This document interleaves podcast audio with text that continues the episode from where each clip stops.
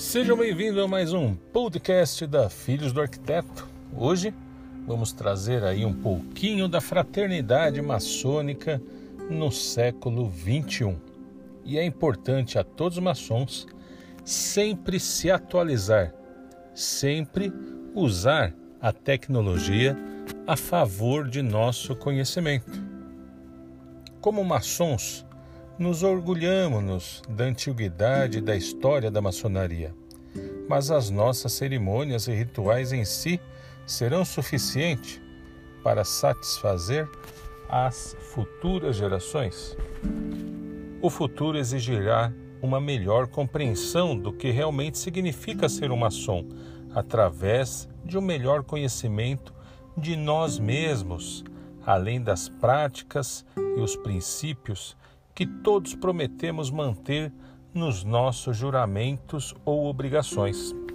Acredito que ainda que o exemplo silencioso de homens com integridade, que exibem as virtudes morais e sociais dos homens bons e que fazem a coisa certa por causa da justiça, prevalecerão e preencherão as lacunas sociais criadas nesta nova era.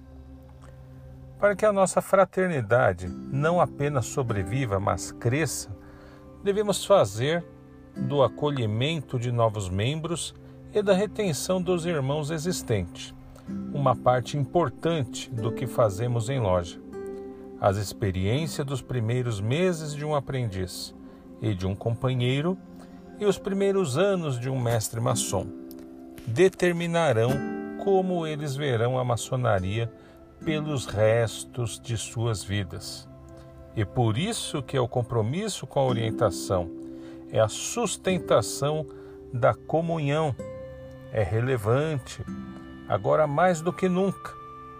Acredito que as nossas lojas devam procurar melhores maçons e não mais maçons em quantidade.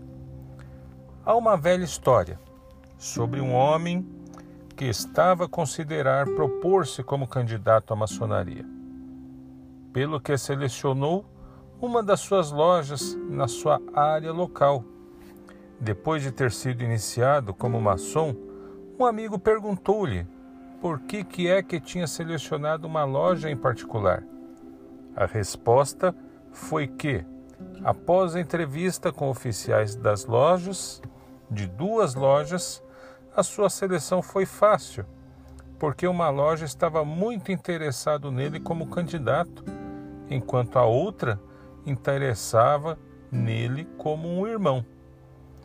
Qual é que vocês acham a loja que ele escolheu? Embora tornemos as nossas reuniões mais interessantes através de eventos sociais e educação maçônica, a força motriz que traz maçons a se unirem é a nossa irmandade quando nos encontramos. Seja em reuniões na loja ou por encontros casuais na rua. Não demora muito tempo para um novo maçom perceber que ele pode formar novas amizades para o resto de, sua, de suas vidas. No entanto, um dos principais perigos vem quando há novidade da experiência maçônica, se começa a se desgastar. Quando comparecer de um membro se torna irregular, ou ele para de ir à loja, e isso parece sugerir que as suas prioridades mudaram. Ele está sobrecarregado ou saturado com deveres da loja, ou algo mudou em sua vida. Visando descobrir o que mudou para este irmão, devemos estar dispostos e capazes de, de nos envolvermos num diálogo aberto e franco. Visando descobrir o que mudou para este irmão, devemos estar dispostos e capazes de nos envolvermos em um diálogo aberto e franco sempre. Para chegar ao ponto de conversa honesta e aberta com nossos irmãos maçônicos, devemos estar sempre mais próximos. Temos que fazer um esforço concentrado para obter os pontos de vista e sentimento de todos os membros. não apenas só de alguns.